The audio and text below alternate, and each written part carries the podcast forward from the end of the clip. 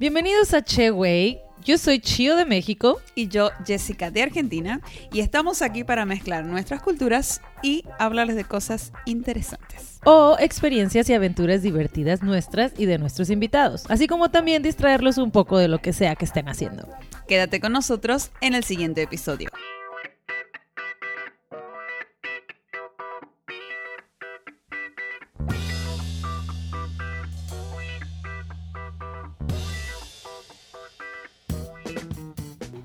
Hola.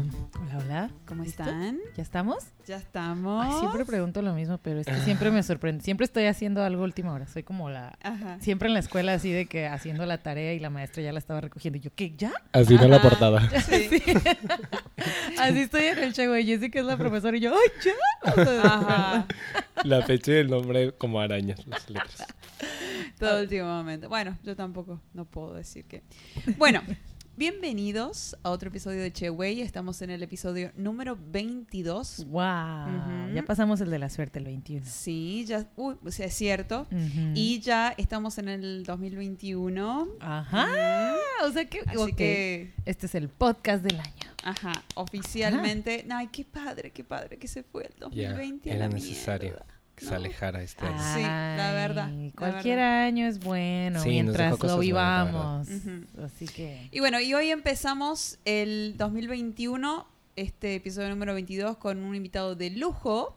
Ya lo hemos tenido en el capítulo pasado y decidimos volver a invitarlo porque es una persona muy ocupada, entonces nunca puede y aprovechamos que era el último día que se podía grabar esto.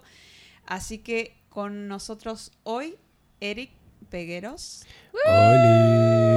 ¡Oli! el profesor Eric El Pegueros. profesor Eric No, no Peguero. me digas profesor, me hace sentir ruco. Pues, mijita, La vez pasada fue un invitado como improvisado. Ajá. Digo, digamos que era, estaba aquí, dijimos, Kyle, y tú convive con nosotros. Pero esta vez es como oficial, porque veníamos Claro. queriéndolo entrevistar por... desde hace rato. Teníamos mucho rato, pero él es de verdad muy ocupado. Ahora van a saber Sí. por qué. Ajá. Pero por fin él regresa a su trabajo la próxima semana. Entonces, ajá, como dice Jessica, esta es la última oportunidad que tenemos de que esté relajado y Ajá, descansado. Exacto. Como Corriendo. fresco, como lechuga. Ajá. Entonces decimos, decimos eh, invitarlos para que nos hable de un tema que, bueno, le ha llevado toda su vida y que, y que sabe mucho. Y yo tengo, soy muy orgullosa de que Eric sea mi amigo y siempre le ando preguntando cosas todo el tiempo acerca del ballet. Así que hoy tenemos Así un montón de preguntas Ajá. para hacerle. Para, Eh, ajá, para mi familia y mis amigos siempre es como tu amigo el bailarín. Ajá. Para todo para el todo mundo. es tu amigo el bailarín. tu Claro. amigo- y tu amigo el bailarín. Ay, vas a ir con tu amigo el bailarín. A ver, o- te, te tienes que... con- o sea, ya te tocó conocerla, ¿no? Pero, Ya. pero convivir fuera de la peda. Sí. Bueno, y además en, en Argentina era algo que yo veía que las otras niñas iban a, a ballet, a clase o, o a clase de folclore, pero no, a mí no me llevaban. Entonces, a mí se me hacía algo súper de niña, ¿no? De que te Claro. llevaran y de, y de, de igual y una familia más o menos bien, ¿no? Que te pagara Ya la clase. sé. Entonces, Es yo una quería, yo costosa. quería. Yo nunca vi eso como algo para mí y no que no que no pudieran, si yo le hubiera dicho a mi mamá, llévame a ballet, pero yo crecí en los mochis y no veía, o sea, la, mis amiguitas con su tutú y su trajecito, o sea, como que no era algo, no lo ten, yo no lo veía. A lo mejor sí en algún otro fraccionamiento, que yo, o sea, yo acá en, en la, en la favela donde yo estaba, ¿no? Ah, Qué exagerada es es. que hemos contado cada cosa, la verdad. Ay, ya sé, no, pero ajá, entonces digo, yo era más de que sí, Pati, sí me llevaron una vez a clase de folclore y como que no, Ah, no, no también. tenía amiguitos, o sea, en la primera clase no conocía a nadie, nada, o sea, eran niños más grandes y ya no volví. No, le dije a mamá, ya no, no me gustó. Pero de ahí en fuera no, y, y ahora cuando veo a las niñas chiquitas digo, wow, o sea, neta, estaría bien padre, pero no sé, nunca No, estuvo no. a mi alcance de, de- de quererlo, nunca lo vi. Yo o que veo eh, este, a las niñas más grandes, o sea que, bueno, igual y no, lo- en los 20, Sí, suponte, ah, que bueno. vienen haciendo desde chiquitas Wow. y dices, wow, qué cuerpo, qué disciplina, qué... Sí. O sea, se ven, se ven preciosas, es como Ajá. una, mm, una cajita de música. sí. que creo que es la meta del ballet, ¿no? Verse como una cajita de música. Pues a lo mejor hace unos T- 20 años todavía más, pero ahorita ya el ballet es muy diverso, o sea, sí, es, es algo que se han roto muchos estereotipos, sobre todo con el cuervo, pero siguen las compañías más eh, estrictas, como las que siguen más esta cultura del ballet, sí, por supuesto, tienen un Son- prototipo más riguroso de bailarinas. Ah. Bueno, y empecemos por, el origen, ¿no? A ver, ¿de, de dónde viene esto? ¿Quién lo Ajá. inventó? Ajá, ¿a Bueno, quién se le el- ocurrió así de que Ajá. el ballet? El ballet es en- nace en Europa y nace durante el renacentismo italiano, Ajá. y, pero no tiene su auge en Italia, solamente nace en Italia. Migra a Francia por una señora que se llama Catalina de Medici. Ajá. Lo migra a Francia. Por eso es que todo el vocabulario del ballet clásico Sí. es En francés. francés. La única que me sé es pas de bourrée. Yo, yo plié, plié y- Plié. Ah, plié y pas de bourrée. pas de bourrée, grand plié, todo. O sea, obviamente ya está. O sea, el vocabulario no lo pronunciamos, por supuesto, de la manera Ah, más claro. apropiada Claro, ni nada, claro. pero se ha logrado que sea un lenguaje muy universal que a pesar de que esté mal pronunciado, todos lo comprendemos. Todos los que enseñamos o damos ballet podemos dar una clase y nos van a entender. O sea, Ya es universal, digamos. Sí, es universal. Y ¿Y, y habrá nacido como en- para entretener a la reina y así? eh, no tanto, porque es un baile de corte, o sea, lo hace la gente no- de la- noble. O sea, Ah. siempre fue un, por eso, es un, es No, un pues, tipo por de danza que pertenece a la jerarquía Arsla, no es, un, Ah. no es para el pueblo. Ah, Oh, pues, bueno, pues y ya, sigue ya. siendo así, ¿eh? Ahí ya, por eso O no sea, es que no nunca- lo veía en mi pueblito. Pero eso no Nunca llega. fue... no. Y, y sus fines no eran tanto como entretener, sino demostrar poder también. Eso pasa todavía más en Francia, cuando ya migra. Es como una herramienta de demostrar qué tan poderoso puede ser tu rey. Ajá. Y, ¿Y, y qué tan cómo lo- educado, qué tan Exacto. culto, qué tan... Ajá. Y antes los ballets no eran como los conocemos ahora, o sea, no, eran- no eran pasos tan complejos, solamente se- se- era el término ballet, que quiere decir bailar o sal- saltar, creo. Aquí, por aquí lo tengo. Eh, es bailar, saltar. Y como lo conocemos actualmente, nace a partir de una figura que se llama Luis XIV, conocido como el Rey Sol. Ajá. Él, cuando muere su antecesor, es un rey muy joven y lo empiezan a educar y su mentor lo em- era italiano y le empieza a meter muchísimo en este rollo del ballet y a él le encantaba. Ah. ¿Y él bailaba? ¿Quién? ¿Él era Luis. bailarín? ¿El rey Sol era Sí. bailarín? Él fue, gracias a él existe el ballet como lo conocemos hoy. Él fundó la Real Academia de Danza, que hoy alberga muchísimo a la ópera, que es lo- la ópera de París. Este señor pues le dio toda su cultura a Francia prácticamente. También Ujú. inició Versace, inició Claro. la ópera de París. Claro. Ah, Construcciones. Las- Sí, porque él... La ropa. O sea, él se da cuenta que el- del potencial que tiene la técnica clásica y se lo quita a la gente amateur, que es la gente de la nobleza, y empieza a, institu- a institucionalizar la técnica y entonces Ajá. empieza a codificar, se empiezan a meter trucos más complejos, se Mm, empieza a estudiar y se empieza a seleccionar a las personas que cumplan con la anatomía correcta para poder ejecutar todas las dificultades de la danza clásica. Ahora que dices, tengo un descubrimiento. Había una película que yo veía de niña que se llamaba Pasión Cristal, porque la veía en español traducida, ¿no? Y hacían, y estaba, y era de, de hielo, era de un jugador de hockey que se truena la rodilla, le pasa un accidente, y esta es una chica que hace ballet, hace Ay, patinaje la vi. artístico. Sí, sí Ajá. sí. Y luego, Disney, ¿no? No, pues digo, es muy vieja. Yo me acuerdo que mi hermana la veía y yo estaba bien chiquita y la veía porque hace que vi algún remake en Disney A Channel. lo mejor, ajá. Entonces a él le dice, no, pues es que tienes que, como que el- su entrenador le dice que tiene que ser más delicado y lo pone con ella y tienen y se van a las Olimpiadas, bla, bla. Entonces ella necesita a alguien que la cargue y la cache. Y me acuerdo que hacían un paso que se llamaba el panchesco, o panches, no sé, Ah, pero no eres creo- italiano. no sé. sí, a lo mejor sí existe, Era un paso, ajá. Entonces de ahí viene. o Bueno, sea, también es ficción eso. No, Rocío. pero era de un hay, libro hay películas que sí están muy, muy este, estudiadas, o sea, Y que nos- sí se educaron para poder Nosotros hacer siempre jugábamos Contrataron así. a un profesor Sí, para hacerlo. exacto. Ajá. nos marcó el panchesco a nosotros y era de que tenía que tenía que la aventaba él y luego él, cor- él no corría patinaba en el hielo y la cachaba como por allá y era como el famoso panchesco y nadie lo hacía y ganaron en las olimpiadas ya les spoilé la película ¿verdad? Ganaron. ah. pero bueno viene de Italia Entonces, la mejor escuela del mundo es la primera escuela, que, que es la que... Pues no se puede, es que actualmente no puedes, no puedes hablar. Ah, Existen varias escuelas, pero más métodos. Y hay muchas escuelas que son muy importantes. Por ejemplo, las hay muy buenas escuelas en México, hay muy buenas escuelas en Estados Unidos, en, en Alemania, Ya en sé. Rusia. En yo si, si tuviera que si me preguntan por en el rival más débil o en Jeopardy, de que cuál es la escuela de, de ballet más importante del mundo, yo en mi mente yo diría Rusia. Rusia. Sí, por supuesto, pero es por la anatomía que nos han vendido que es de una bailarina rosa. Pero es, es mentira, porque Pues en realidad sí. hay escuelas buenas en todos Sí, lados. hay escuelas buenas en todas y partes. compiten con los rusos. Exactamente. Ajá, obviamente es como si tú estás en una escuela pública estudiando arquitectura y puedes aspirar a una escuela muchísimo mejor, pero lo haces, pero a lo mejor eso no quiere decir que el conocimiento que te están dando en tu escuela sea malo. Así es. Si tú decides aplicar bien el conocimiento y tienes a un buen maestro que te esté guiando, pues Así vas a lograr muchísimas cosas buenas, Ajá. porque hay bailarines que han estado en estudios y que no pudieron entrar a lo mejor a una escuela súper emblemática del Ajá. mundo y son excelentes bailarines y son primeras estrellas ahora. Porque esto lo, lo que define tu carrera en la danza es qué tan bravo eres y qué como qué tan aguerrido eres, porque a lo mejor te presentas a una audición habiendo estudiando en tu casa con tu mamá que enseña ballet Y le gustas al director de la compañía y el que viene de una escuela alemana no le No gusta lo tanto. Claro. Y elige a esta persona sin saber de dónde viene, diciendo, ves, tiene el talento, lo, está bien pulido, le enseñaron bien, vamos, vamos a traérnoslo. Claro. Oh. O sea que se, se lleva adentro ese de- Sí, lo que pasa actualmente, o sea, es- obviamente hay niños que hacen toda su carrera en escuelas muy importantes como la Ópera de París, como el Royal Ballet, el English National Ballet, el American Ballet.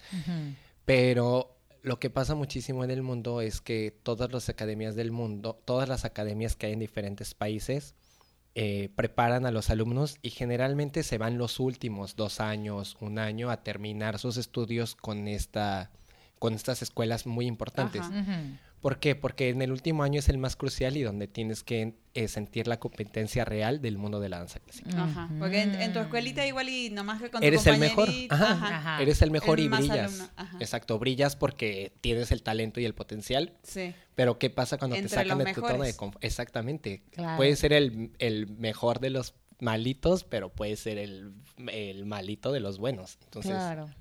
Eso pasa. Ujú. Oh. Y métodos, pues, como dices, ¿cuál es la mejor escuela? No hay una mejor escuela, es la, la escuela que mejor se acomode a tu cuerpo.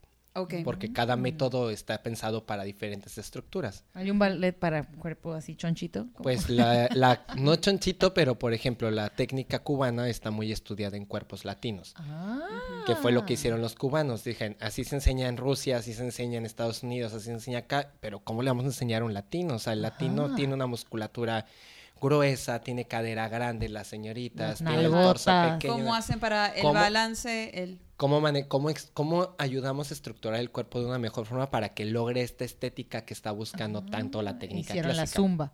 Ah, de ahí nació la- el reggaetón. Ah, eh, el perreo. La técnica Pues del eso es cardio, eso es cardio, te va a ayudar a verte más fino, pero no, Ajá. el ballet son, son Sí hay un ballet cubano entonces. no es que no, sé, es técnica la- cubana. adaptaron la técnica. digamos. Ajá, de- hablemos como métodos. Hay Ajá. método ruso, hay método italiano, hay método americano, hay método inglés, hay método cubano. Entonces hablamos de métodos, no estamos Ajá. hablando tanto de escuelas. Ok. Ok, ok. Muy bien, muy bien. Mexicano no tenemos algo así Pues, cumbiancherón. este, como en el Me- baile del Ah. caballito que te voy a regalar. En México se usa mucho el, el método cubano, pero ya en, en realidad la escuela en, en México es muy mezclada. O sea, es- como los cuerpos son igual muy diferentes a los de Cuba. Lo que se hizo fue como agarrar extractos de muchas cosas. Bueno, eso es lo que yo hago. Como que estudias cosas y entonces dices, ah, esto me funciona de esta escuela, esto me funciona de esta, esto me funciona de esto, este alumno tiene potencial como por acá y por acá. Entonces, Van, a- así es van como adaptando. funciona. Ajá, van Además, me imagino que ya, ya, eh, ya hay tantos ciclos, tantos ciclos que eh, ya hay maestros que fundaron sus academias que estudiaron en otra escuela. Entonces traen otra técnica y esa escuela es de esa técnica. Y se va actualizando todo. Sí. O sea, es un, es un arte muy vivo y es un arte que cambia año con año, mes con mes. Ah, sí, o sea, hay que estar siempre... Sí, o sea, tienes que estar viendo eh, videos. Si no puedes ir a tomar clases o ver clases, sí es importante que tenemos una herramienta a la mano todos que es importante estar utilizando. Porque ves, ah, porque este niño hace esto. A ver, me voy a meter a algo de metodología, me voy a meter a esto. Ajá, Ujú. ok, ok, ok. Muy bien, pero eh, son, ¿serían como modas o por qué se va actualizando? No, pues no son modas, pues el cuerpo va cambiando. El cuerpo evoluciona, ¿no? Somos Sí. seres que estamos evolucionando constantemente.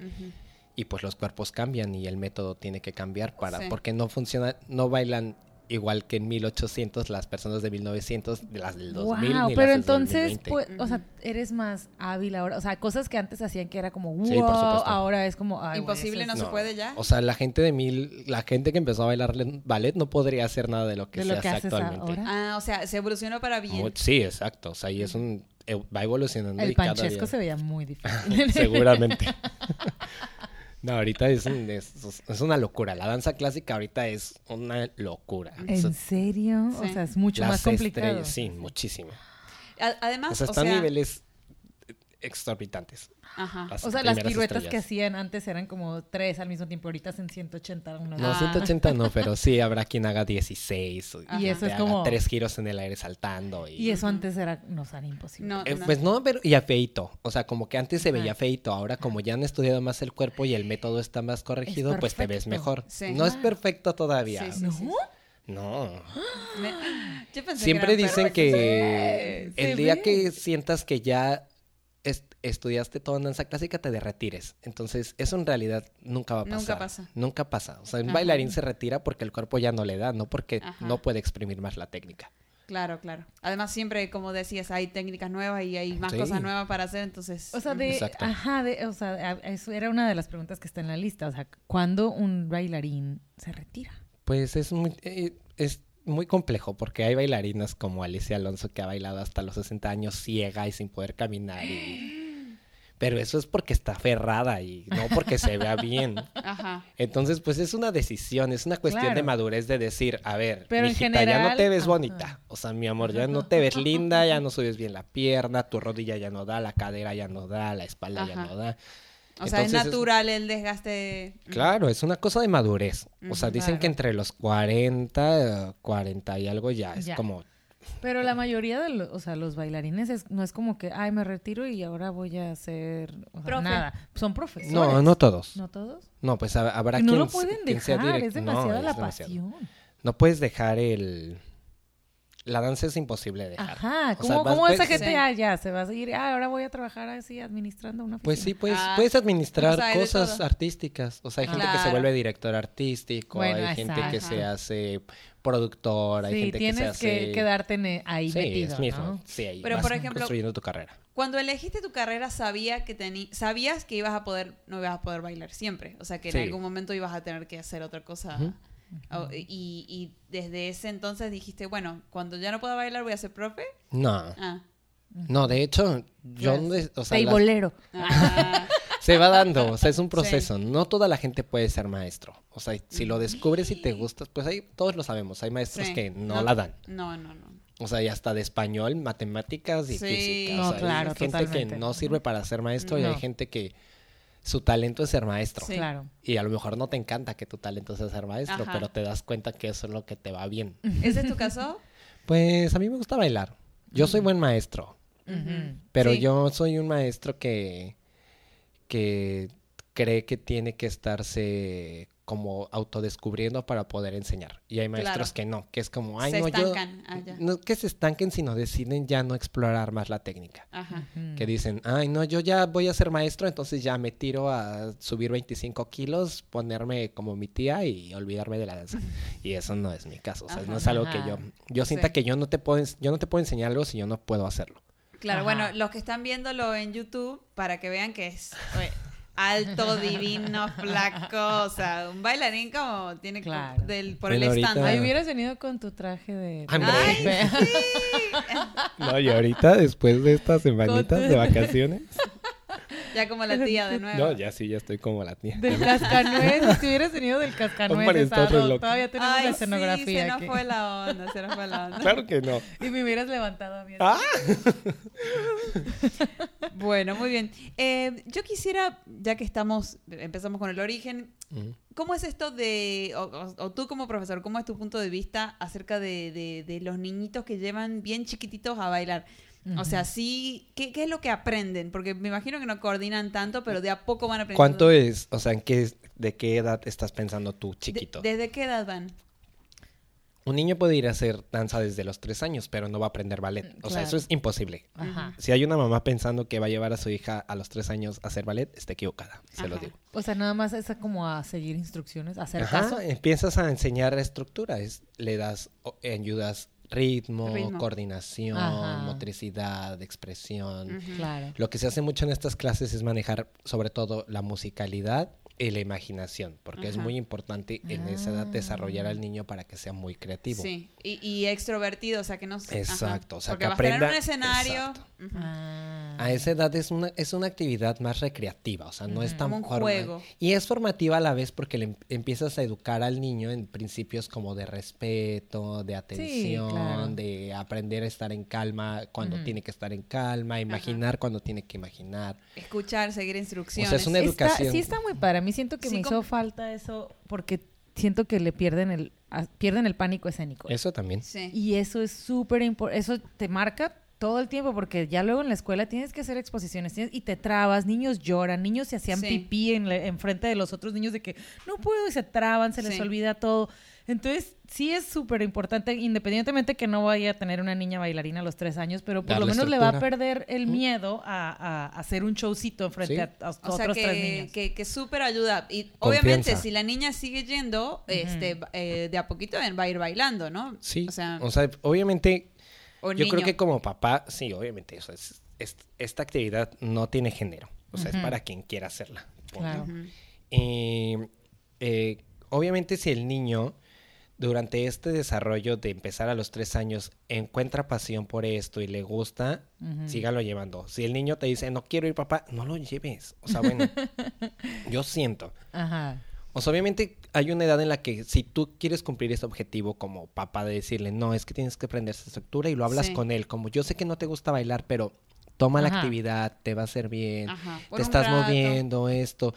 No te preocupes, no te estreses. Yo voy a hablar con los maestros y decirles que tú vienes aquí para otra formación. O sea, yo creo que eso está bien. Ajá. o sea, y obviamente quien tiene el talento. Porque, y si hay estos papás que llegan y de que, es que mi niña no, no, no hace la pirueta. un no tanto. Obviamente hay, hay casos en los que los papás quieren ver bailar al hijo Claro. como ellos quisieran haber bailado. Sobre Ah. todo mamás. Y eso es complicado. o sea, es complicado Ajá. porque a veces la que, los que pelean más son los papás. Es como, el niño entiende de sus limitantes porque el niño es el que hace la actividad, pero a Claro. veces los papás es como, Es ¿por qué mi hijo no hace esto? Y tú, Ajá. pues, porque no se puede. O sea, hay Ajá. cosas que... Es Ajá. una, es una actividad física y hay limitantes. Es lo que yo Claro. siempre digo. No todo el mundo va a las Olimpiadas, no todo el mundo va a la Ajá. competencia de matemáticas, ni Sí. todo el mundo fundó Apple ni Macintosh. O sea, y se comen 20 hot dogs en la Sí, feria exacto. y ganan el premio. Pero sí es más fácil que si van desde chiquitos, Ah, por supuesto. eh, a que si son constantes y le Sí, siguen totalmente. dando, porque obviamente no va a agarrar ningún paso a los tres años, pero si le siguen Totalmente. dando, puede llegar a, a hacer, a tener la hacer disciplina. un buen nivel, sí, por supuesto. Tú puedes ir toda tu vida y aunque no tengas las capacidades físicas desde el inicio, si las trabajas Por desde edad, la vas a tener.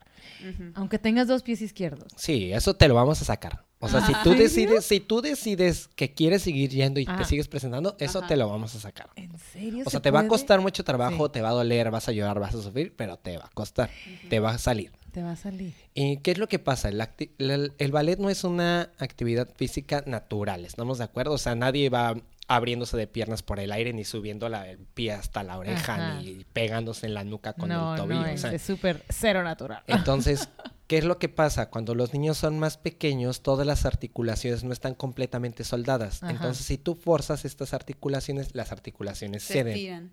Ah. Habrá niños que cedan muchísimo y habrá niños que lleguen a un tope, pero a un tope que les va a permitir hacer bien esta actividad. Ajá, claro. Entonces, es por eso que se empieza de chiquitos. O sea, es, Más muy beneficioso. Ajá, es una Sí, cosa, es es, una situación más física. Obviamente mental por lo que estábamos hablando y porque te empiezas una estructura, empiezas a entender por dónde va la actividad y vas encaminando. Como que ya vas, vas, vas quitando topes del camino. Que si empiezas más tarde, pues tu cuerpo ya está más rígido, te va a doler más estirar. Ciertas sensaciones que adquieres desde chiquito, pues te van a costar más. Si tienes mal oído, pues te va a costar más entender la música. Si no eres tan coordinado, pues si hubieras empezado a los 5, a lo mejor a los 8 ya serías medio coordinado. Pero si empiezas a los 13, pues hasta los 16. Y todos los niños que ya ven Claro. esto, ya Tienen te- tu edad y ya son coordinados. Exactamente. Ajá. Y O sea, son enton- o sea, entonces ahí cómo es, o sea, si supongamos que yo tengo niños de tres, o sea, no sé, si yo tengo un hijo todavía adolescente, todavía sí se Sí, puede. claro. Se puede. Sí. O sea, lo van a meter en un grupo de gente más chiquita. Ajá. O sea, eso Y es eso cómodo. es una decisión, pues es algo que se habla siempre de que, mira, Ajá. tú estás aquí, no te puedo poner con alguien de tu edad porque tú no tienes el nivel de alguien de tu edad. Ajá. Sí. Entonces, tienes que empezar con las niñas que tienen tu nivel, Ajá. pero a lo- hay niñas que, es- que rápido se recuperan, ¿eh? Sí. O sea, hay niñas que tienen la virtud de bailar y empiezan una carrera a los 14 años y ahorita están bailando en una compañía profesional. Guau. O sea, ¿Y, no y cómo es, por ejemplo, si entra un niño eh, y va a ser el más alto ahí de entre todos los chiquitos, pero tienen el mismo nivel, digamos, eh, si demuestra dentro de, no sé, un par de meses, no todo el año completo, eh, Lo vas moviendo. lo vas moviendo, no tiene que esperar todo el año, No. así No. como la escuela, Por que ejemplo, tiene que hacer si- seis años. No. Si van, no este, por ejemplo, tú llegas y en tres meses ya haces todo lo que hace tu grupo bien, yo te puedo decir, ah, mira, avanzaste muchísimo, entonces ahora vas a venir tres días con este grupo y dos con el siguiente. Ajá. Entonces es, ah, ya, ya no te sirve este nivel porque tú ya lo superaste.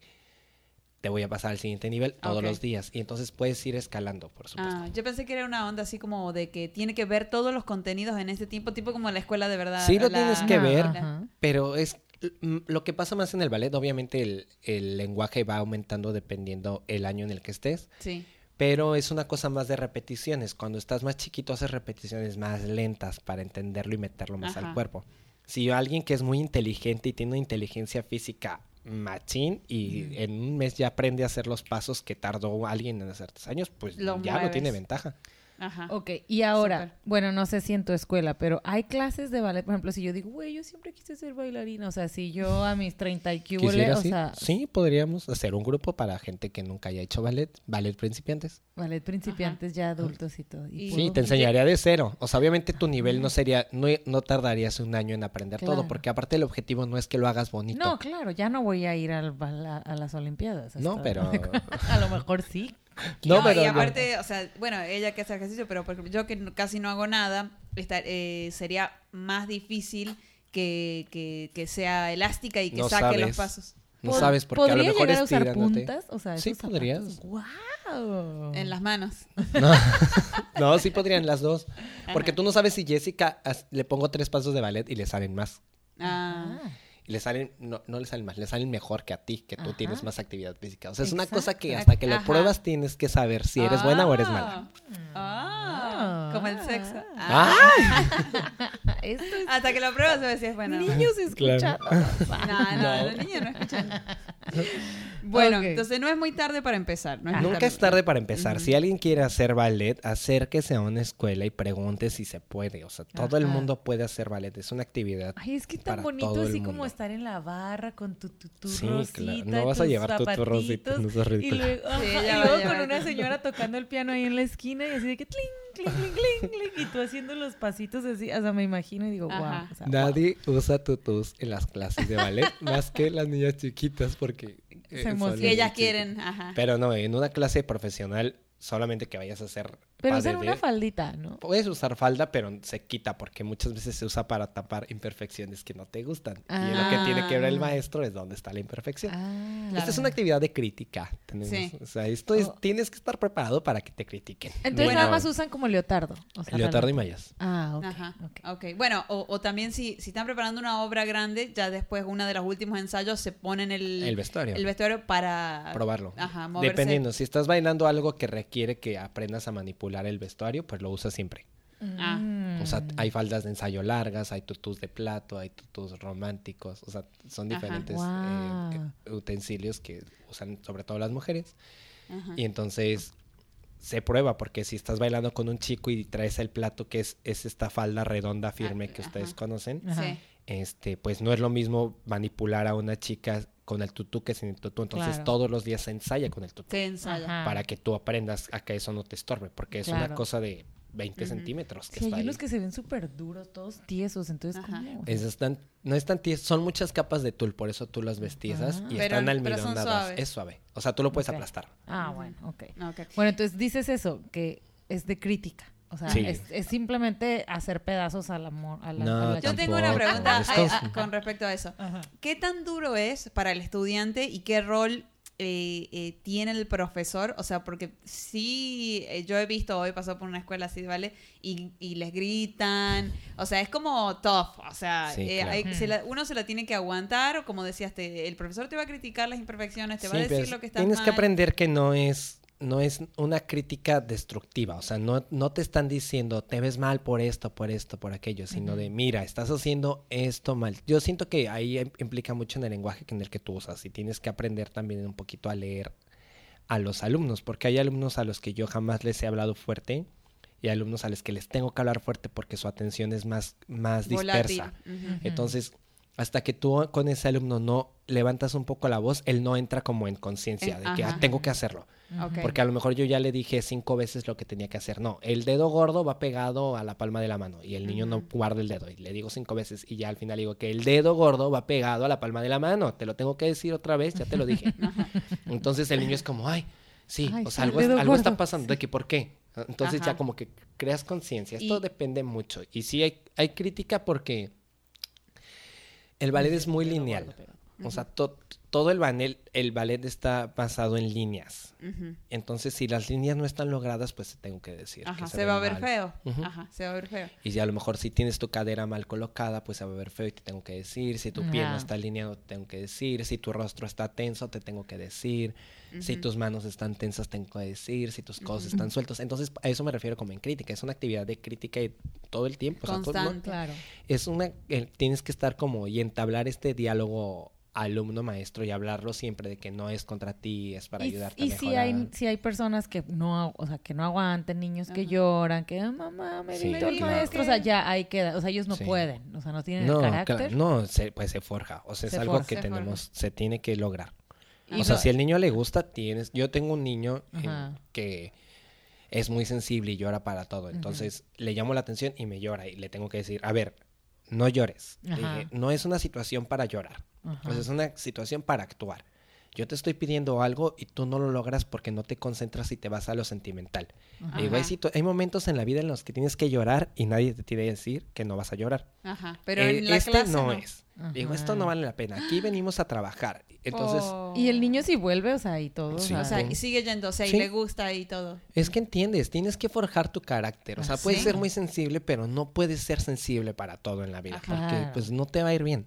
Ajá, y bueno, y son así como en la película de Black Swan que se pelean y le, le rompen las zapatillas con un No, cuchillo. eso ya no y- se hace tanto. Antes, hace muchos años se hacía. O sea, entre, entre, entre bailarinas y bailarines. Bueno, no, Pues los bailarines no creo, pero. No, sí hay gente tóxica, obviamente, Sí. pero pues yo siento que más que nada hablar, o sea, es lo que pasa, como cuchichear, así de que "Ah, mira. Claro, el. Pero. Ajá. yo creo que ahí también entra el, el rol de la dirección y del maestro y de enseñarles a que esta actividad no, no, a ti no te corresponde ver qué está haciendo el otro. O sea, a ti no te importa cómo Pero- viene ella o qué viene a hacer ella. A ti te importa qué haces tú. Sí. Claro. O sea, ¿qué logras tú? Si tú no lo logras, tú tienes un problema. Ajá. A ella le sale, ella no tiene el problema. Deja de Claro. fijarte en ella y Ajá. acciona para que tú Pero lo logres. sí es esa idea de que, de que tienes que ser la mejor Sí. porque, Ah. porque tú quieres es- ser la que se luzca más en el show, Ah, en ser el la espectáculo, en el... Sí, muchos sea, todos queremos, o sea, ajá. todos queremos eso La como principal. bailarines de ballet, ser el principal y tener Ajá. el mejor papel y, y el que Exacto, más porque. Pero realmente vas a, o sea, independientemente que yo lleve a mi niño a la escuela y no esté en la, en la escuela de, o sea, en, en Bellas Artes o en un lugar donde es de show, sí, pero hay un festival y mi niña si es buena va a estar, eh, va- le van a, la van a poner en la línea de enfrente, pero si mi niña no es muy buena, pues va a estar en la fila de atrás. Sí. Entonces siempre es una competencia. Bueno, en- cuando son los grupos.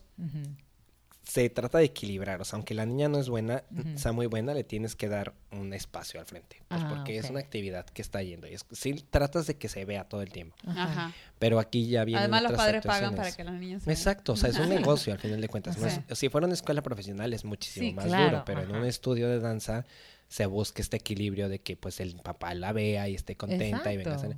Pero en, la- en el estudio de danza hay competencias, Ajá. hay solistas Se y estas saca el solistas son las que se- Claro.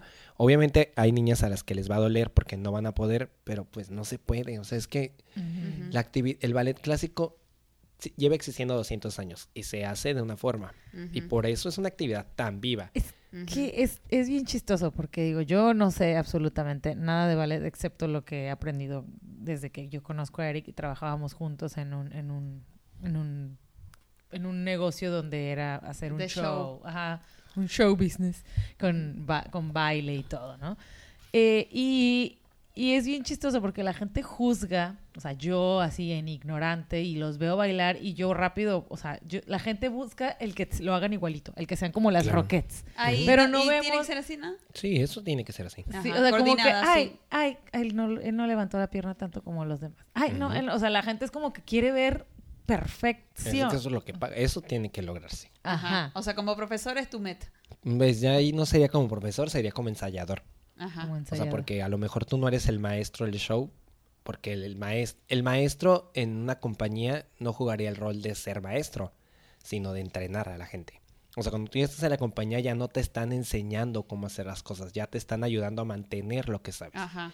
Entonces- y, y, y te dan coreografía. El, el, este maestro te da las coreografías. Pues no, porque no, no en todos los casos. Ajá. A veces lo- los alumnos, lo- digo, los empleados, porque ya son empleados, lo hacen. Pues en, en una compañía profesional de danza clásica se invita gente para que haga las coreografías y hay reposiciones pues que ya existen a lo mejor. eh, es que en, el mundo del ballet clásico hay una cosa que se llama repertorio clásico y este repertorio se baila eh, muchas veces igual en muchas partes del mundo. O sea, son reposiciones que llevan haciéndose 60, 70, 80 años. Claro. La misma música, el mismo, El mismo lago de los cisnes. Sí, exactamente. Y Ajá. muchas veces, o sea, las compañías que son muy grandes, pues pagan a un repositor para que venga a reponer el ballet completito. Mm. Pero el repositor es el que monta, no los maestros de la compañía ni el ensayador de la compañía. El ensayador está ahí cuando está reponiendo el repositor. Una vez que se va el repositor, el ensayador Eh, encargado de la pieza mantiene la pieza y luego regresa el repositor a ver si se mantuvo el trabajo o volver a limpiar. Ah, ah, ok, ok. Ok, bueno, tengo otra. ¿Qué tan complicado? O sea, yo, ves que las niñas todas quieren ser bailarinas, bailarinas, bailarinas, pero, o sea, los niños, ¿cómo jalas, o sea, cómo convences al niño de que sí tiene el talento, de que su pie está perfecto? O sea, ¿cómo?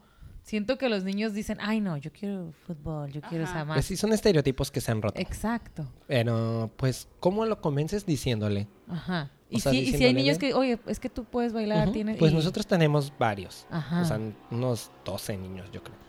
Y Ajá. siempre son 70-30, o sea, 70 por sí, más totalmente. o No, men- Menos. 80, 10. 90, 10, 90, 80. 20. Claro. menos. Sí, Ajá. una cosa Siempre así. son mucho menos. Y Muchos no, pero qué padre, porque el niño entonces baila siempre en todo. Sí, totalmente. O sea, el, ba- el bailarín tiene, por ejemplo, si pensamos que es 20% hombres, 80% mujeres, ¿qué posibilidad? Imagínate, estás peleando contra 80%, los hombres están peleando contra 20. 20, y en las compañías siempre hay un equilibrio, o sea, siempre Ajá. hay la misma cantidad de hombres que de mujeres. Ajá. Entonces, si hay un lugar, van a llegar a audicionar 200 niñas y van a llegar a 100 audicionar hombres. 20 niños, Ajá. 40 Claro. hombres. Y van a quedar la mayoría. Pues sí, a lo mejor dicen, ah, pues prefiero tener dos hombres que, y ya le doy los dos lugares, el que era de mujer y el de hombre a los hombres y ya no hay mujeres. Oh, o sea, porque Las mujeres sí la es tienen muy más buscado, difícil. Sí, es muy buscado. Muy, sí, súper buscado. Ajá. Eh, Vos me habías comentado que en tu escuela, que estudiaste en Monterrey, eh, eran todos hombres, o- Eh, o la es mayoría. que en México, eh, por esta escasez de hombres de la que tú hablas como a temprana edad, se implementó un programa que se llama Plan Especial para Varones. Ah. entonces todos los hombres, mucho, porque muchas veces los hombres no bailan porque los papás no los dejaban bailar, no por decisión. Como en Billy Elliot. Ajá, eso es lo que pasaba mucho. O sea, no es que tú tengas que convencer a un hombre, porque a lo mejor si ves talento le dices, lo prueba y se queda. Pero muchas veces el papá es el que decía, no, no, no. No, no lo voy a mandar. Esta actividad lo voy a mandar a es- karate. Sí, o sea, cosas Ajá. así de fútbol. Entonces se hizo este plan especial para que hombres que siempre quisieron bailar y quieren estudiar profesionalmente danza clásica entraran a este programa. Ah. ¿Y, y cómo es? Bueno, el, eh, tú estudiaste la carrera y ya por eso eres profe, porque estudiaste la carrera de danza. Eh, pero, o sea, la- le- el ballet es la base de todas las otras danzas. Es ¿O la no dan- es así? Sí, es la técnica madre.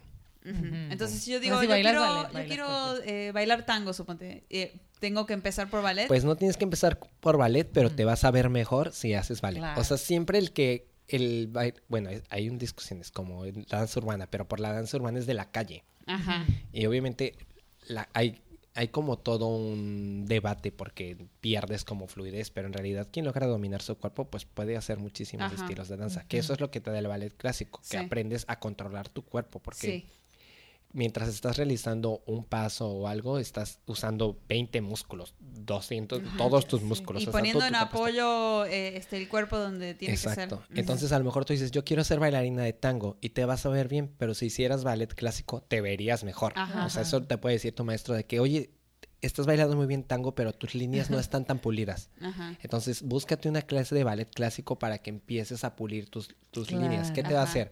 Te va a bajar el hombro, te va a alargar el cuello, te va a alargar tus piernas, tus brazos van a tener mayor control. Ajá. Entonces vas a, vas a ser una bailarina más profesional, muchísimo más estudiada, más linda. O sea, tú cuando veías, ¿te acuerdas de Bailando por un sueño? O Ay, sea- claro, sí, totalmente. Y Y, luego había nosotros bailarinas- decíamos, wow, o sea, lo hizo increíble la Galilea Montijo, ¿no? Pero tú como bailarina es como, güey. O sea, obviamente ahorita yo todo". tengo un ojo muchísimo más pulcro que a esa edad. Claro, O sea, no tanto crítico como pulcro, digamos. O sea, me doy más cuenta de Claro. cuando algo está sucio. claro, sí. O sea, yo me doy, soy capaz de ver, "Ah, esa niña, esto no le salió, esto porque hizo esto, más o menos.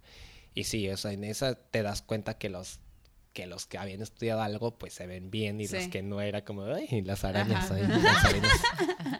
Claro. O, o sea que todo, por ejemplo, todos los, ba- los bailarines de Beyoncé, de Seguramente. todos De han hecho. Madonna. de- No estoy seguro si en todos los Ajá, casos, pero claro, sí claro. muchos, o sea, muchos urbanos, casi todo el mundo hace ballet. O sea, es muy- o sea, todo el mundo se atreve a hacer una clase de ballet porque saben que lo necesitan y muchas de las audiciones en el mundo empiezan por ballet.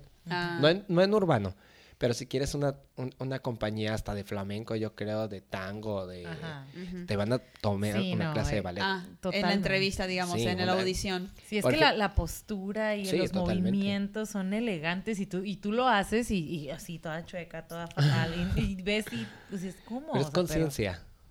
Bueno, ¿y, ¿y cómo es la vida de un bailarín profesional? Así uno que ya estudió, eh, ya fue a la mejor escuela y dice, bueno, ahora voy a buscar trabajo. Entonces se empieza a presentar audiciones hasta que queda en una compañía. Eh, o, o hay gente que, digamos, eh, hace como, suponte, no sé, o- hoy me toca eh, bailar para Beyoncé y ya se, termina, freelance. se termina ese evento y después tiene que volver a buscar y, o sea, Son bailarines freelance, o sea, bailan por contrato. Ajá. Por ejemplo, es lo que yo hago ahorita un poquito. O sea, yo no estoy en una compañía de danza eh, para bailar nada. Ajá. Entonces, por ejemplo, a mí me dicen, ay, vas a bailar aquí y me pagan por ese contrato y yo me entreno, yo me mantengo para poder en cualquier momento hacer agarrar. esto. O yo eh, digo, ay, en el estudio hay una niña y quiero que baile esto y yo puedo bailarlo porque me veo bien haciéndolo. Entonces, entreno con la niña y bailo lo que yo quiero bailar. Ajá. Mm. Pero Y vendes el show, o sea.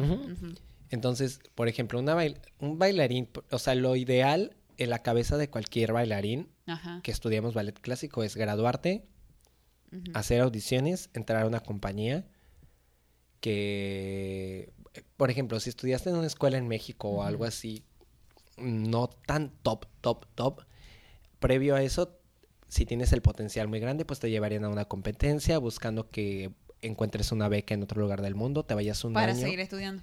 un año, 18, 17 años, casi siempre, para Wow. que te abras puertas. Y entonces ya te ven, ya tienes como que te graduaste en otra escuela más Ajá. pro. Ajá. Eso te abre muchísimo más puertas. Ajá. Entrar a la compañía, muchas compañías eh, no te contratan como cuerpo de baile primero, que es como lo, lo más bajo, el rango más bajo en una compañía de ballet clásico. Entrarías como aspirante en la mayoría de los casos. Y los contratos de aspirante en, en México no se paga como aspirante, pero en O todo... sea, vas como pasante nomás, Ajá, gratis. ¿eh? En México es gratis. O sea, si estás de aspirante vas a estar ahí Y- literal aspirando. Y en otras O compañías sea, del el mundo... piso así. No, no, sí te ponen a bailar. O sea, sí... Qué burra. Sí te ponen a bailar y puedes bailar muchísimo. Claro. Pero no te van a pagar. Y, y sí vas a salir en escena y todo. Ajá. Sí, totalmente. Muchas Ajá. veces se usa porque como en México no hay tanto recurso y necesitas, pues las compañías de ballet son grandes. Entonces luego llenan con los aspirantes. Es como Ah. derecho de piso. Y en otras, en Europa, en Estados Unidos, ser aspirante sí es pagado. O sea, Ah, tú te estás pagan un poquito te menos, pagan. pero. O sea, te pagan para vivir pues en Europa y en Estados Ajá. Unidos. Y ya después, eh, Después, si, si, les si gusta, les- imagina, yo contrato ocho aspirantes, no hago, hago audición. Imagínate esto, es muy duro porque eh, puede ser que tú estuviste como aspirante seis meses, hicieron audición y entró alguien mejor que tú. Entonces no te dan el contrato a ti, se lo Se dan lo al que hizo la audición ajá. y todo, toda esa ronda de aspirantes lo sacan. claro, es van como ya estuvieron, ya estuvieron seis meses, no nos gustaron, ya no los necesitamos. Entonces esto pasa, ya que eres aspira, ya que en una carrera muy exitosa de ballet clásico, serías cuerpo de baile, te pasarían a ser corifeo, pasarías a ser solista, primer solista, primer bailarín. Entonces Ajá. es como la quien, Sí, todo quien el- es súper quieren top. hacer esa carrera. Sí, todo el mundo quiere ser primer bailarín, por supuesto. Ajá, No todo el mundo va a ser primer bailarín y hay mucha gente que va a hacer cuerpo de baile toda su vida y hay gente que claro, ahí va a estar freelanceando Ajá. toda su vida. claro, claro. Y como es, pues Ujú. Pues dependiendo tu rutina, dependiendo de tu corporalidad, cómo sea tu físico, qué necesitas. Y entrenan todos los días, o sea, todas las mañanas sábado. se levantan y... Hacer ballet diario. O sea, el ballet no puedes descansar, o sea, tienes que hacer Sí. ballet siempre. Si no pierdes este, conciencia. Ajá. Ah. O sea, obviamente sí puedes darte espacios como de descanso, pero no es que estés completamente inmóvil. Si puedes hacer clase, tienes 15 días de, de vacaciones, puedes hacer clase 7 días, pues sería recomendable, puedes hacer 8, Ajá, pero que tu cuerpo todavía sienta como que está... ajá activo. Ajá. Y además para no de, de abandonar el hábito, ¿no? O hacer sea, otras cosas. O sea, hay gente que no descansa del ballet, pero se pone a hacer pilates, hace yoga, hace cha-cha-cha, barre. Oye, pero en barrer la casa. No, este, ¿y qué hay de cierto, o sea, con lo de la, la zapatilla esa de ballet? La gente común y corriente como yo pensamos que tienen el dedo gordo ahí aplastado. Pues sí, así lo tienen. Así lo tienen. Pero no están parados en el dedo Sí. gordo. Pero, es- la pero la cosa esa, ¿en la uña? Sí, No. ¿En Sí. serio? Sí.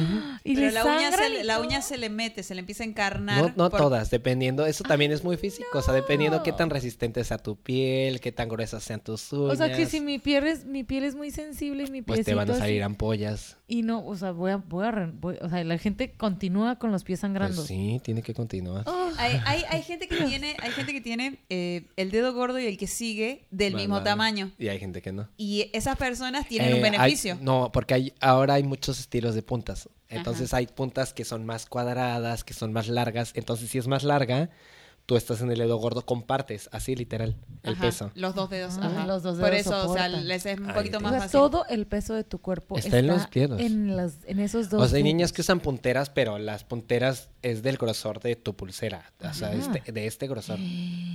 Y entonces eso es qué, mental, es como algo de yoga de que Me imagino que súper lloran, ¿no? O sea, les súper duele. No duele tanto. ¿A qué edad? O sea, cuando tú eres niño, yo metí a mi niña al ballet a los cinco años. ¿A Sí, qué edad le dan puntas? O sea, Como entre 11 y 12. Ah, Porque eh, si no, eh, detienes el crecimiento y el desarrollo del hueso. Ah, sí es cierto. entonces lastimas. Ah, es Como malo todo. darles Sí, claro, antes. Sí, Ajá. porque entonces hay muchas niñas que se quedan chaparritas porque tú estás frenando como el desarrollo Ay, del hueso por el impacto. No. Y muchas niñas pues ya no bailan. Hay niñas que han tenido una carrera que parece prometedora y a los 17 años deciden ya dejar de bailar toda su vida. Quedan embarazadas y... ah, No embarazadas, pero hartas, porque Sí. es- no les manejan bien la carrera. O sea, no les, no les van dosificando, o sea, les dan todo de un jalón y Claro. entonces se sienten que ya no van a alcanzar nada más en su vida. Ajá. Pero lo hacen, sí, con mucho truco y mucho desarrollo de la danza, pero sucio, o sea, mal hecho. O sea, Sí, como que sí, no sí, hay, sí, no sí. hay esa... Por haberlo hecho rápido. Exacto, no hay esa en como interiorizar las cosas. Bueno, entonces, eh, o sea, realmente esos zapatitos que usan sí se les desangra el pie y todo, pero no a tienen todas. que- no a Hay todas, niñas a las que no.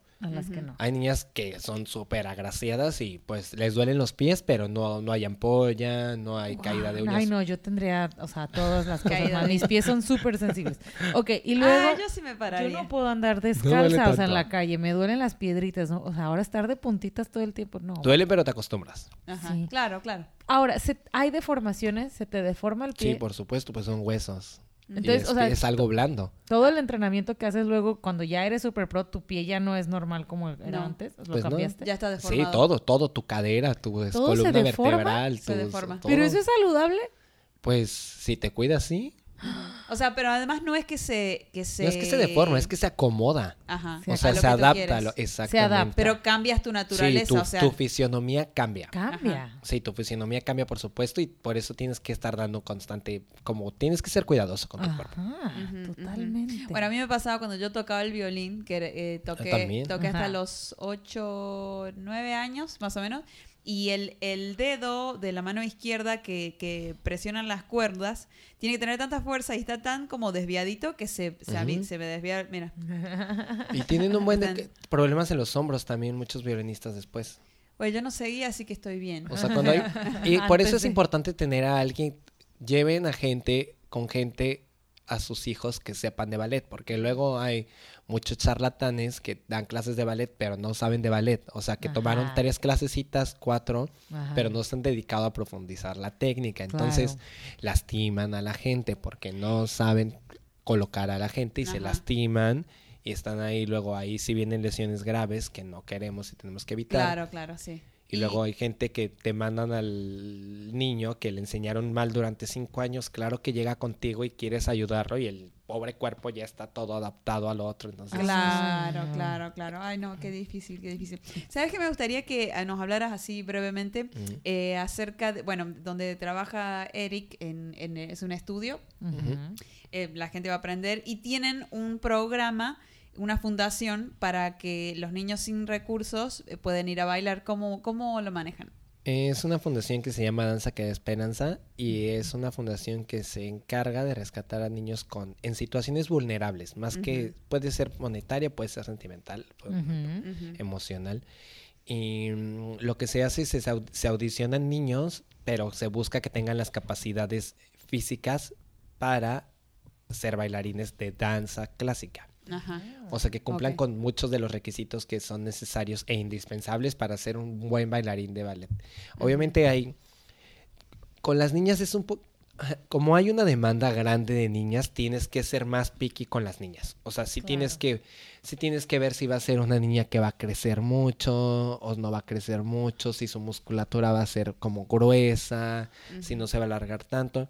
Y con el hombre puede ser más dócil, es como, ay, bueno, Porque este niño menos. baila, tiene buena personalidad, ah, tráetelo. Ah, Sí, o sea, es, fácil la tienen o sea, siempre una- los hombres. pero le va a costar más trabajo al inicio. Claro. claro. O sea, le va a costar y le va a costar perseverar y va a ver a la niña que ya hace split squat y el niño va a estar ahí todo tullido Ajá. y le va a doler. Entonces, es como, sí va a ser más fácil, pero no. O sea, Ajá, porque ajá. va a ver a la niña avanzar más rápido en muchas cosas, pero él va a, avanz- va a haber un punto en el punto, de- hay un punto en la musculatura del hombre que cambia.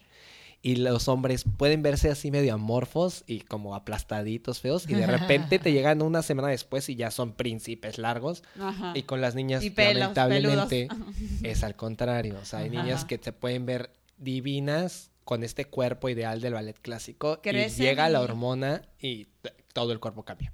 Ah, Pues porque hay una dosis de hormona que no existía antes. Y Ajá. entonces ahora el hueso de la cadera creció. Sí. Claro. eh, los músculos cambian, la pompi crece, el pecho crece, la cadera, o sea, como todo. Sí. Entonces Sí. ahí, ahí pasa muchas veces que la niña es la que quiere más y el hombre no, pero el hombre luego ya se ve y dice, "Ay, y- mm, ya quiero. Y la niña ahora está como tratando de luchar. Siempre Sí. les va a costar más trabajo, o sea, como Claro. mujer. Bueno, entonces a los niños que entran a la fundación ya los, los seleccionan, quedan seleccionados. Y empiezan Y- de cero. Ajá. Los, Casi los todos. capacitan del todo. Ahora están tratando de hacer que los niños tengan interés por la danza, no que nosotros les veamos el interés. Ajá. Porque Ah. entonces hay muchas deserciones. Ajá. Y en este programa, pues no únicamente se les enseña, por supuesto, lo primordial es ballet clásico, pero se cubren los alimentos de los niños, se les da educación extra, o sea, eh, regularización de materias en las que vayan mal, Ajá. inglés, hasta hay niños que pues hay que enseñarles cómo sentarse en una mesa, cómo tomar cubierto, o sea, Ujú. comer ciertos alimentos que no tienen a diario. Ajá. Entonces es una educación pues completa. general. Sí, Ajá. es Wow, general. qué suave está Muy bonito, sí, muy- y ya y han salido ya bailarinas de ahí, ya están saliendo. Sí, ya ahorita hay niños que bailan bien. O sea, tú los ves y dices, órale. O sea, como que tú lo veías antes y decías, ay. Todo- y ahorita es de que, tetito mira, ahí. o sea, este Y ahora- Bien. Claro, Ajá. sí lo, lo- lo- o sea, Sí, ves el sí. Los beneficia, sí, exacto. sí, Sí, es exacto. un beneficio gigantesco porque el ballet clásico es una formación integral. O sea, es, te enseña todo. Te, te va a hacer distinguirte de la gente. Ajá. O sea, como estudiante de preparatoria, de secundaria, de primaria, Ajá. te va a hacer que te distingas. O sea, desde cómo te ves parado, la gente te va a voltear a ver diferente. Ajá. Ay, como- yo quiero ir. yo también. Ah. Estoy toda Sí, jorobada toda. siempre. de- O sea, no, ya, basta. Ballet. Mañana. Ah, no es Bueno, y ya tengo la última pregunta y ya, ya, ya no tengo más preguntas. No, tú hazme todas. Este, ¿hay, ¿Hay ballet para niños especiales? Suponte así, no sé, hay uno que le falta una, una pierna, síndrome de Down, o sea, o, o no hay. No Sí es tan hay. inclusivo No, en ese. sí, sí hay. O sea, en la academia es un, es un poquito difícil porque tendría que ser un grupo especial para estos niños, porque a veces tienes un grupo, ahorita no por COVID, pero tienes un grupo de 16 y hay un niño que necesita más atención, que tenga Claro. autismo, entonces es un poquito complicado Ah, integrarlo. Pero hay, me parece que en Monterrey hay una como un grupo que se dedica a hacer esto, pero no tanto con ballet clásico como tal, o sea, no se les da la disciplina danza. como es. Ajá, o sea, se les enseñan cositas de ballet, pero más como para que se desarrollen y tengan eh, mejor motricidad, que tengan mejor coordinación, mejor oído, que sean más atentos. atención. Pero sí hay muchísimo, se usa mucho este, este- esta herramienta como Ay, danza. es que Ah, sí, muy bien. es súper importante. A ver, yo sí tengo más preguntas. Bueno, a ver, eh, eh, eh, eh, eh. O sea, digo, yo porque veo, me acuerdo de Black Swan. Recuerdo que esta chica solo comía toronja. Entonces, sí, o sea, solo cuando hay un evento, o sea, tienen que, que comer súper dietético. o sea, es porque la cargan. No o es, que estés en, no es que estés en dieta todo el tiempo, sino creas como hábitos alimenticios. Ajá. Entonces tienes que, que habitar, habi- ¿cómo se dice? Habituar. habituar a tu Ajá. cuerpo a comer ciertas cosas y a no comer ciertas cosas. Entonces, obviamente todos tenemos antojos y queremos hacer esto, pero tenemos que, que como balancear, ¿no? Si yo estoy en una compañía importante y soy Ajá. una primera bailarina y me dieron el estreno del Lago de los Cisnes Ajá. con todos los, los que dan el dinero a la compañía, pues digo, o sea, ¿qué es más importante? ¿Bailar bien en esta, en esta función doritos. o comerme un pedazo de pastel? ¿Sabes? O sea, es que es- Es mucho en juego, demasiada responsabilidad. son decisiones de vida. Es como yo a lo mejor ahorita bailé cascanueces en el salón, pero digo, bueno, tengo la responsabilidad. Me voy a poner unas mallas blancas, una casaca blanca. O sea, digo. ¿cómo te quieres ver? O sea, te quieres ver. ¿Cómo es, tú te quieres ver? Entonces que- es equilibrar y es tener hábitos. Obviamente nos, te tienes que ser permisivo porque si no te vuelves loco también. Claro. Pero y el ballet es súper estético, es todo Exacto. acerca de la estética. Exacto. Es que eso es lo que vemos siempre en las películas, que las igual inclusive en Los Simpsons cuando Claro. esta Lisa Simpson quiere ser bailarina y todas las niñas fuman y ella empieza a fumar. Ah, Entonces, o sea, que no comen, que no hacen nada y que solo se quitan el hambre Sí con- comen, con- o sea, eso es un mito. A ver, ustedes pónganse a pensar, es una actividad en la que una compañía profesional de danza clásica está seis horas, siete bailando y moviéndote. O sea, ¿cómo va a aguantar un cuerpo sin comer seis, siete horas de lunes Tiene a que sábado? comer, O sea, pero el- tienes que comer, pero tienes que comer cosas que te nutran. Claro. O sea, Sí. no comer, sí, es no comer dorito, chocolate. Y créeme que muchas bailarinas solo comen dorito, eso y tienen un metabolismo divino y se ven divinas y comen. O sea, también y no es, se desmayan ahí. es que es más, es, es muy físico. O sea, no, no, no, puede, no podemos decir que es la misma regla para todos. Para Sí, todos. son seis horas. a- En al una día? compañía ¿Cuán- de ballet clásico, sí, entran a las nueve, diez y y Y salen a las cinco. tienen que, no, es, pero Es un tú- trabajo. O sea, entrenan y aparte tienen que dar el show, o sea, ensayan y aparte ensayan. el No show. diario el show, porque en las Ah, compañías eh, profesionales hay cuatro temporadas. O sea, hay primavera, verano, otoño y invierno. Ah. Entonces se baila en primavera, en verano, otoño y invierno. Obviamente hay funciones especiales en las que se lleva un elenco con algo a otro lugar, se Ajá. gira. Entonces, el- se lo que el, tiempo, el tiempo que les tome prepararlo, si no siguen entrenando. Y por ejemplo, puede ser que tú estés bailando muchísimo y tengas ensayos todo el día y puede ser que un día no tengas ensayos, pero muchas veces antes de ir a la clase de ballet hacen pilates previo a la Ajá. clase y luego van y dan clases y en la noche hay muchas niñas que vuelven a hacer pilates o vuelven a hacer yoga. O sea, claro, Exacto, claro. o sea, Entonces uno- hay que- tiene que tener energía, Sí, comida. Uno, claro. y uno dice, es que cómo están así. Pues Pero no dejan de moverse. Exacto. Y comen, ya hay- debes comer muy, es equilibrio, o sea, tener equilibrio. Es decir, voy a comer carbohidratos, sí, porque tengo, hay muchas veces, pues, tengo una carga fortísima de, de ensayos, necesito carbohidratos. Energía. O sea, porque... Lo vas a quemar a nivel, o sea, Entonces tu nutriólogo, y, y, pues, no, a lo mejor no estás con nutriólogo siempre, pero ya aprendiste cómo hacerte una dieta de que, ah, voy a bailar en esto y necesito verme más delgada. Esta pieza contemporánea me permite verme más fuerte, entonces le voy a meter un poquito más de Mm. fuerza. Ah. Ajá, entonces es ahí, es una cosa, no, no es de ley, no es que Claro. siempre. Ajá, ok. Entonces es un, es un mito.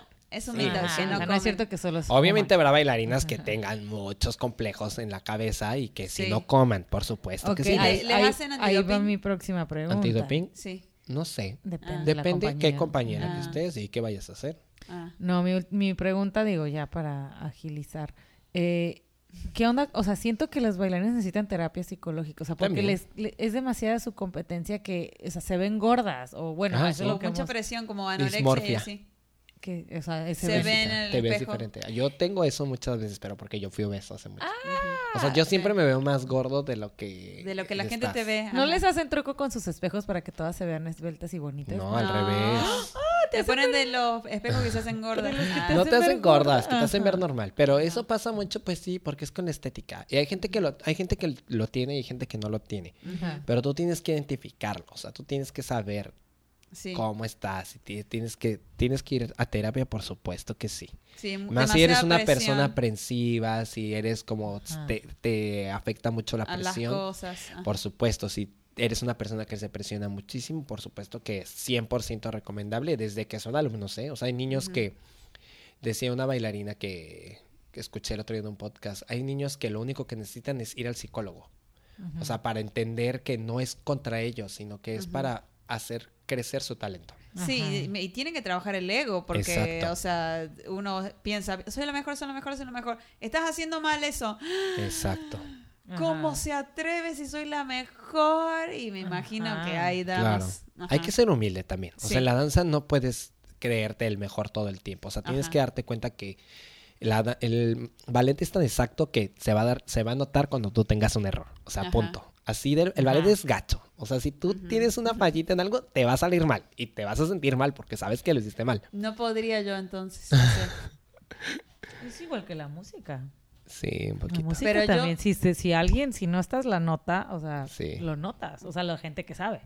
Ah, Tener rico. Es lo mismo.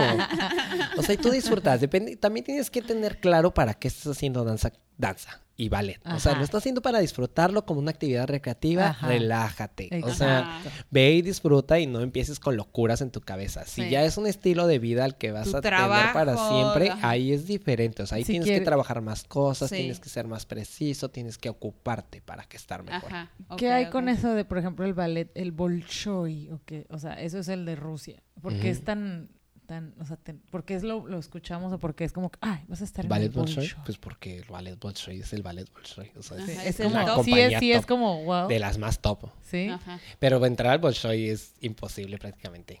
¿Por qué? Porque, todos Porque son rusos. rusas casi todas. Ajá. Ajá. Y, por Pero ejemplo, no para se el... ven Perfectas. felices, serán felices. Ay, yo, yo sería feliz en el Bolshoi. se ven como robots, ¿no? Pues sí, pero es que el ballet es así. O sea, el ballet tiene que verse así. O sea, el cuerpo de baile... El cuerpo de baile tiene que verse así. Los solistas tienen permitido expresar más, pero Ajá. tú no, como cuerpo de baile, tú tienes que verte replicado 20 veces. Ajá. O sea, el- la mano se tiene que ver donde estás, se tiene que mover en la nota que es así es. Ajá, a la misma altura al Pero mismo para tiempo. entrar al Bolshoi o una escuela rusa, o sea, ahorita es más abierto, pero Claro. te llevan a la niña, la encueran, al niño también, lo checan, que pase la mamá, la checan, que Ajá. pase la abuela y la checan, Ay, porque entonces no. ya te das cuenta cómo va a crecer el niño. Los genes, o sea, Claro. tienen que ver todo el Por árbol supuesto, genealógico para supuesto, aceptarte en el. Bolshoi. ¡Wow! O sea, son, son educaciones, pero pues porque es una de las escuelas más prestigiosas y no te vas a arriesgar, o sea, ya Claro. tú puedes hacer ese tipo de selección porque eres el ballet Bolshoi. y eres- Claro. Bueno, es, el, es la escuela Marinsky, creo que es. Ajá. Son dos escuelas.